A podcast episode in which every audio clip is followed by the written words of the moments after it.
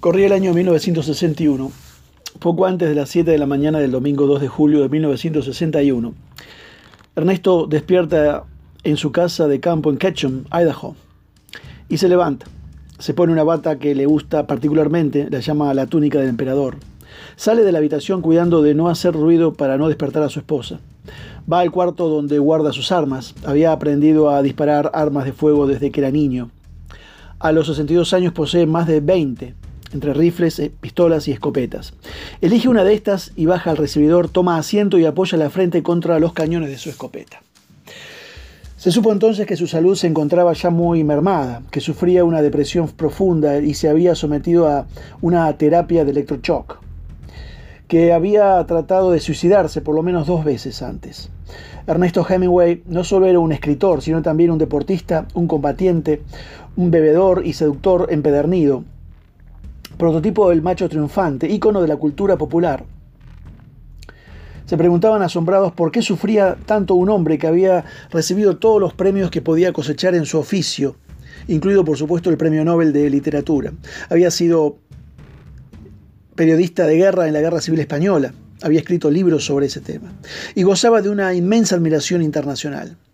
Hemingway sufrió en la infancia, su madre devota católica la vestía como niña y a veces lo llamaba con un apelativo femenino, Dutch Dolly, una especie de muñequita.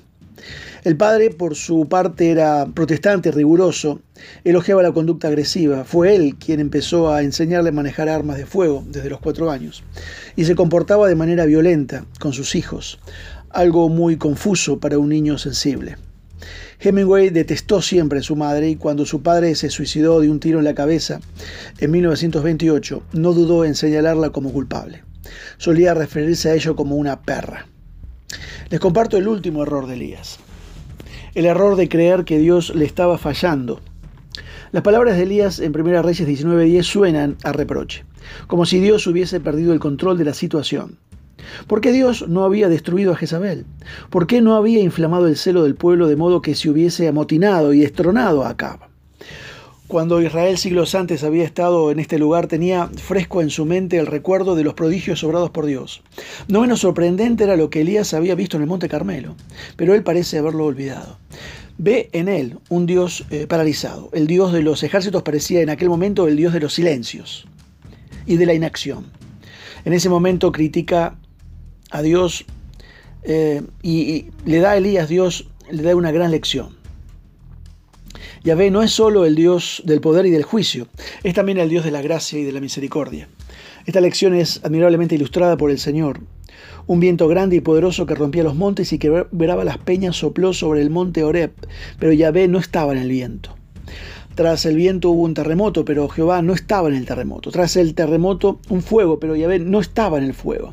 Y tras el fuego se oyó un silbo apacible y delicado. En el original hebreo literalmente dice un sonido de suave silencio. Dios había actuado en otras ocasiones con la fuerza del ciclón o de la temible tempestad, pero ahora lo que Elías necesitaba era el silbo apacible, el susurro de una voz que calmara su espíritu atormentado y pusiera fin a las voces tristes de su alma sumida en la depresión. Era lo que muchos de nosotros necesitamos cuando la oscuridad nos envuelve y nuestro espíritu se hunde en el desaliento.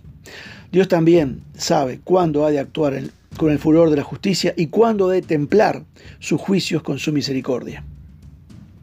Y Dios no defrauda a Elías, no le falla. Por el contrario, amorosamente lo restaura y abre la cautivadora perspectiva de un ministerio renovado, básico en la realización de sus planes divinos. Lo vemos el versículo 15 y 16. Aprendamos entonces las lecciones derivadas de los errores de Elías. Hay cinco, ¿no? Dios es soberano, pese a los eh, misterios de su providencia. Dos, eh, la obra que nos ha encomendado no quedará sin fruto. Tercero, la realidad de nuestras circunstancias oscuras no es tan terrible como nos parece. En cuarto lugar, Dios jamás nos falla. En quinto lugar, Dios eh, no es solo Dios de juicio y poder, también lo es de gracia y misericordia. Salgamos de nuestras cuevas y volvamos a nuestros puestos de servicio en la familia, en la iglesia, en la sociedad.